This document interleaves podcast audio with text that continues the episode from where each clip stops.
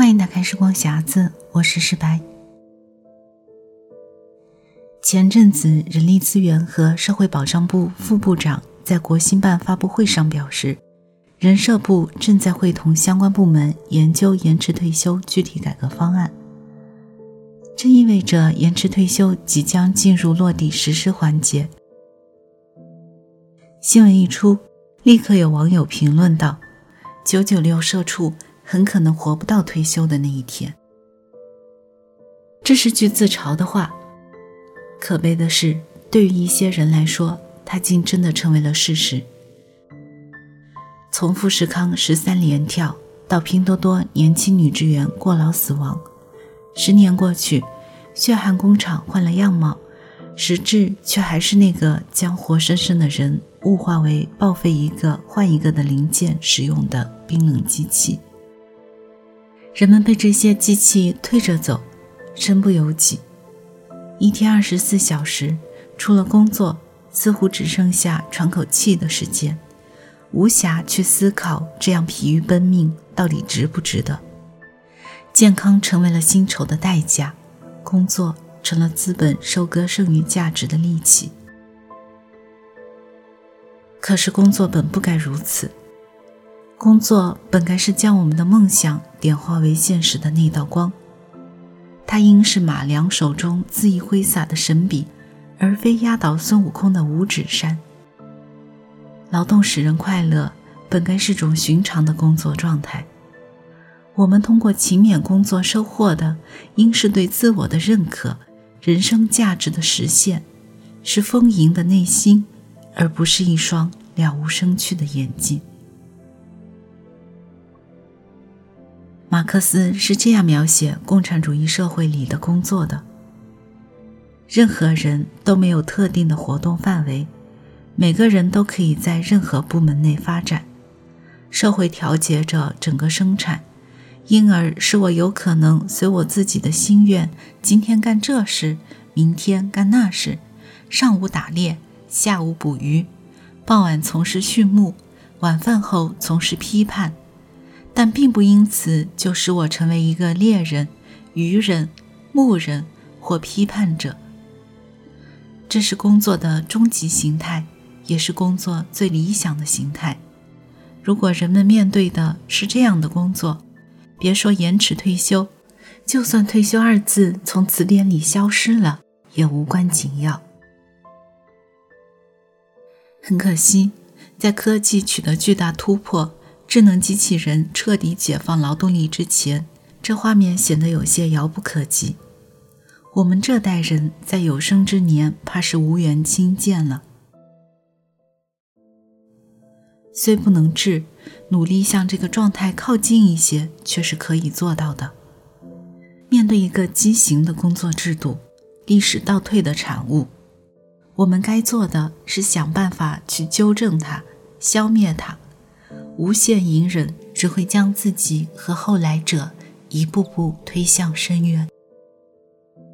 如果对你而言，工作已经变成了折磨，请你一定要果断地按下暂停键，问问自己：这样工作到底是为了什么？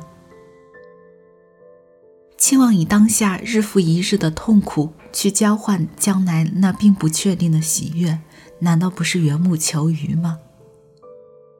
做着厌恶的事，说着违心的话，以这样的方式追求那成为人上人之后有自由、有尊严的生活，在实现目标之前，在倍感煎熬的工作过程中牺牲掉的，难道不正是人的自由和尊严本身吗？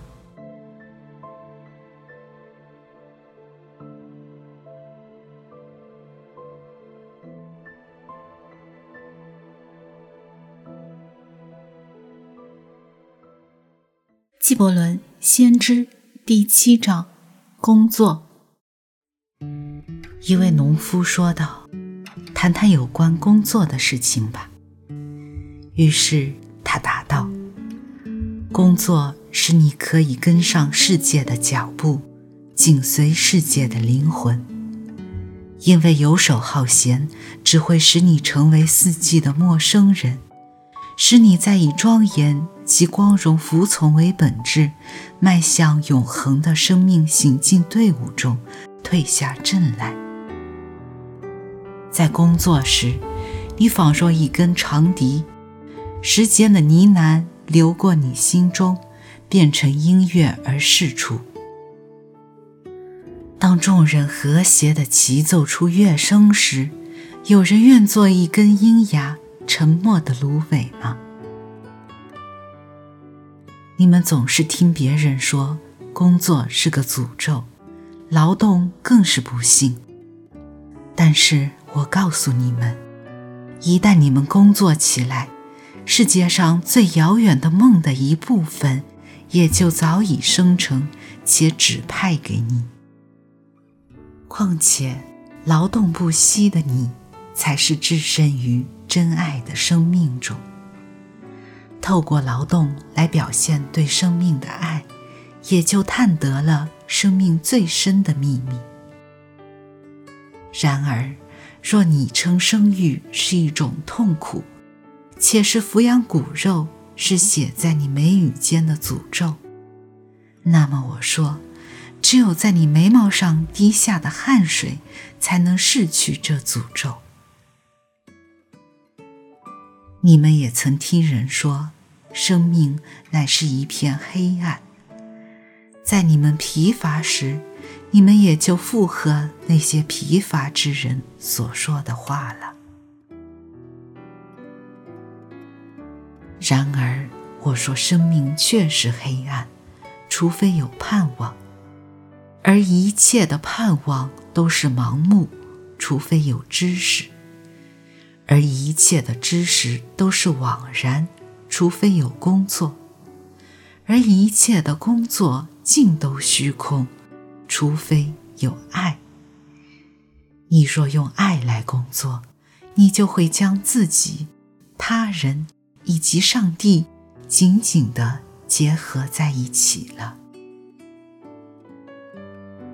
何谓用爱来工作呢？就是以你心中抽出的丝线来织布缝衣，仿佛你挚爱的人要穿上这件衣服；就是用你的深情来建造屋宇，仿佛这屋宇是你挚爱的人要住的；就是温柔的撒种，喜悦的收割。仿佛所得果实是你挚爱的人要享用的，就是用你灵魂的气息来灌注一切经由你照管的工作，并且知道所有蒙祝福的谢世之人都站立在你四周，看着你的举止。我常听你们梦呓似的说着。那雕刻大理石且在石头中展现自己灵魂的人，比在田里耕种的人高贵。那抓住彩虹，将之在布上以个人的喜好呈现花样的人，比为我们制作鞋的人高贵。但是，在这清清朗朗的日光中，我神志清明地告诉你们。风对着巨大橡树所说的话，和在草地里对着微小叶片所说的话同样甜蜜。唯有用自己的爱心将风的话语变成更甜蜜的歌声之人，才堪称高贵伟大。工作是爱的具体表现。若你无法用爱来工作，反而代之以厌恶，那么你最好辞掉工作，坐到寺庙的大门口，等着欢乐工作的人们施给你一些救济。因为你若是漫不经心地烤着面包，那么你只能烤出苦涩、顶多让人半饱的面包。若你不情愿地榨着葡萄酒，那么，你的酒里就掺杂了一滴不情愿的毒药。若你歌唱的犹如天使般，但你却不爱歌唱，那么你就是遮蔽了人的耳，听不见白天夜晚的声音。